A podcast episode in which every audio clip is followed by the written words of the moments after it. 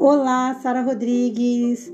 Ainda hoje, embora esse número esteja diminuindo, muitas mulheres sonham com o dia do casamento e se veem entrando lindas e maravilhosas em vestidos que, na maioria das vezes, é branco, mas vamos ser sinceros, né? Já houveram outras cores e com aquele véu, com aquela, aquele vestido lindo, né? Aquela coisa maravilhosa. Eu, eu, particularmente, nunca sonhei casar de véu e grinalda, não. Mas acho muito bonito assistir o casamento de outras pessoas, acho lindo. Mas é uma coisa muito pessoal, essa coisa de querer ou não casar de véu guinalda, quer casar de véu e tal. Tem gente que casa com uma roupinha comum, né, simplesinha e tal, e fica feliz dessa forma. Claro que no casamento a gente não pode dizer que o véu determina nada, que um vestido de noiva vai determinar a felicidade de ninguém. A gente sabe que isso não, não é isso que vai fazer o casamento dar certo. Agora, como cristã, eu posso dizer que é, na cultura cristã é necessário que você se case, né? Então, eu sou casada legalmente, né? Muitos anos. Então, você tem que se casar para poder viver uma vida conjugal. Isso é, é a base, né? É uma das bases. Mas o tema do nosso podcast de hoje é véu. Como é que surgiu essa cultura do véu? Como é que a, noiva, por que, que a noiva tem que usar véu? Ou não, não exatamente tem que usar, mas usa. Como surgiu essa cultura? E que lições que a gente pode tirar do véu? Vamos saber mais sobre esse tema? Vem comigo.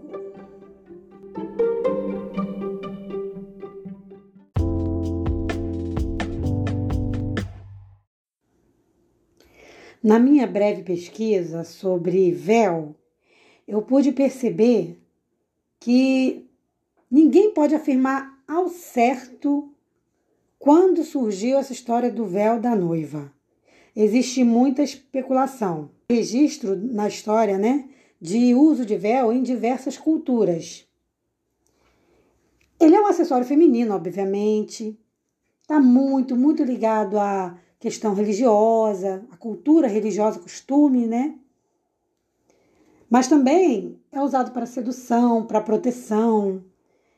O véu não é só a noiva que usa, não, a gente vai ver isso. Mas o fato é que a origem exata, acho que ninguém sabe. Várias culturas, até hoje, defendem o uso do, do acessório véu em eventos sociais. E ele é muito, obviamente, muito usado em casamento. Aqui no Brasil, usa-se o véu quando está se casando, né? A noiva usa o véu. Mas existem países que usam véu para qualquer evento social ou para sair na rua, por exemplo. Então, o véu ele, ele pode simbolizar castidade, ele pode, dependendo da cultura que eu estou falando, né? Ele pode ser usado para proteger do sol, dos insetos. Como eu já disse, ele pode ser usado para seduzir. Por exemplo, na Grécia, o véu ele era usado com uma cultura de que ele iria proteger a noiva do mal olhado de outros pretendentes. Na época lá dos anos 50, que era a época que nossas vovós estavam nossas mamães e vovós estavam nascendo, era comum as atrizes, né, aparecerem com aqueles véus, véus clássicos. Eu não sei se eu vou pronunciar certo, mas acho que é voilettes, voilettes. Então a gente tem ali atrizes nos filmes usando lindos véus.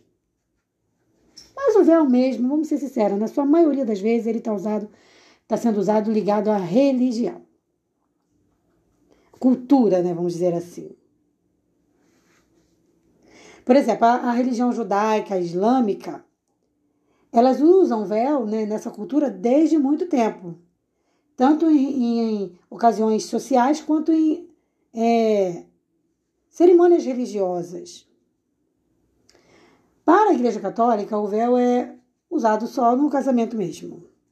Mas as igrejas protestantes também usam essa cultura e então usam a noiva casa lá com o véu. Mas é mais difícil a noiva, a noiva, se eu não me engano, acho que a noiva é, evangélica ali, ela não, não vai muito pelo véu, não, se eu não me engano. Acho que o véu ainda é coisa mais de católico. A noiva evangélica, acho que ela vai mais pelo vestido, né? Só mesmo. Então, o véu é uma coisa mais católica mesmo. Bom, como o podcast está falando sobre véu, obviamente que o texto que eu escolhi para a nossa avaliação hoje está ligado muito a esse tema, que é Mateus 28, 51. Na verdade, Mateus 27, 51, que diz assim: E eis que o véu do templo se rasgou em dois, de alto a baixo, tremeu a terra e fenderam-se as pedras. Abriram-se os sepulcros, versículo 52, né? E muitos corpos de santos que dormiam foram ressuscitados. Esse véu que a gente está é, observando aqui nesse texto, ele não é um véu de uma noiva. Ele é quase uma cortina, mas que a Bíblia chama de véu. Deve ser uma cortina fina, né? Aquele tecido fino que lembra véu. Então, esse, essa, esse véu, ele separava o lugar santo do lugar santíssimo. Era lá que ficava a arca da aliança. Ali não era qualquer pessoa que podia entrar, não. Então, quando esse véu é rasgado, através do sacrifício de Jesus, quando Jesus morre, esse véu literalmente é rasgado. Então, ele faz uma coisa muito simbólica e muito importante que todo cristão tem que guardar isso aí. Ele abre a oportunidade da gente se aproximar de Deus. Então, através do sacrifício de Jesus, quando Jesus morre, o véu se rasga e aí a gente pode agora fazer uma coisa maravilhosa, que é orar onde a gente estiver.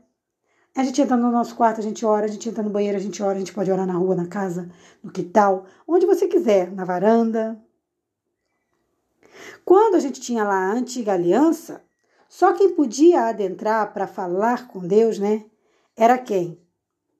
O sacerdote. Hebreus 9, 7 fala sobre isso. Ele era o único que podia adentrar ali naquele local. Agora, depois que Jesus morre e o véu se rasga, a gente chama isso de uma nova aliança, que é uma aliança conquistada com o sangue de Jesus. E nessa nova aliança, quem quiser entrar, pode entrar no lugar santíssimo. Para fazer o quê? A entrega dos pecados, o arrependimento e, obter do Senhor o que? o perdão e a salvação da sua alma. Olha que lindo. Às vezes a gente dispensa, sem querer mesmo até, muitas oportunidades, né? A gente tem a oportunidade, às vezes, de conversar com Deus, de desabafar com Deus, mas a gente prefere ficar vendo redes sociais, a gente prefere ficar desabafando em grupo de redes sociais que às vezes não ajuda a gente em nada, só, só coloca a gente mais para baixo, de, é, faz a gente ficar mais depressivo. Uma das, um dos conselhos que eu recebi da minha psicóloga quando eu fui na, na primeira sessão, assim, quando eu é, tive lá a síndrome do pânico, né? Quem acompanha meu trabalho sabe que eu fui vítima de síndrome do pânico. É, me trato de, de, de TAG, né? Que é o transtorno de ansiedade generalizada. E a primeira coisa que ela me deu como tarefa de casa foi: sai de todos os grupos, sai, evita as redes sociais. Por quê? Porque isso realmente pode piorar a sua situação. Lembra que uma vez eu falei em outro podcast, para quem ouviu, eu sempre costumo falar, né, que o algoritmo ele vai te dando, conforme você mais vai vendo, mais ele vai te dando. Então, se você vê acidente, ele vai te dar mais acidentes. Se você vê morte, ele vai te dar mais mortes. E aí, como que fica o teu emocional? Se você já sofre, de repente, de uma ansiedade. Você fica péssimo. Então, tem que ter cuidado. O melhor a fazer, quando a gente está ansioso, quando a gente está preocupado, quando a gente está angustiado, é buscar o Senhor Jesus. E como que eu faço isso? Entrando, adentrando no Santíssimo. E qual é o lugar Santíssimo hoje? É a igreja? Também, mas não somente. O seu quarto pode ser, por exemplo, um Santíssimo. Se você usar o seu quarto para adorar a Deus, aquele lugar é um lugar santo. Ele vai ser o lugar de encontro seu com Deus. É o seu quintal? É a sua varanda? É o, o banheiro que seja? É um lugar de trabalho? Aonde você se encontra com Deus e abre o seu coração com Deus, ali é o seu lugar santo. A gente tem que aproveitar mais isso. Aproveitar mais da presença do Senhor. Esse é o conselho que eu dou para a gente hoje. A palavra de Deus mesmo, em outro texto, diz: Buscai o Senhor enquanto se pode achar, invocai-o enquanto está perto vai haver um momento em que as pessoas vão até querer assim ter buscar o Senhor, mas não vão fazer aquilo de coração e o Espírito, Espírito Santo não vai estar ali disponível. Então, qual é o momento de buscar a presença do Senhor? O momento é agora, o momento é hoje. Não passa as 24 horas do seu dia sem ter uma comunhão com Deus, não. Jamais faça isso. Tenha uma comunhão diária com Deus. E para com esse negócio de doxologia exagerada ou de achar que ah, eu tenho que me preparar todo para a igreja para poder ter comunhão com Deus. Não, você vai para a igreja para adorar sim, mas a tua comunhão tem que ser pessoal. Tem que ter um momento que você, antes de qualquer coisa, que você fale com Deus, que você desabafe com Deus, que você conte para Deus os teus problemas. Tá bom?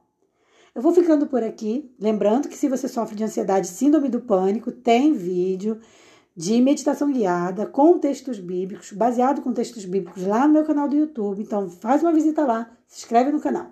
Vai ser um prazer ter você lá também. Tá bom? Um forte abraço e até o nosso próximo podcast. Paz.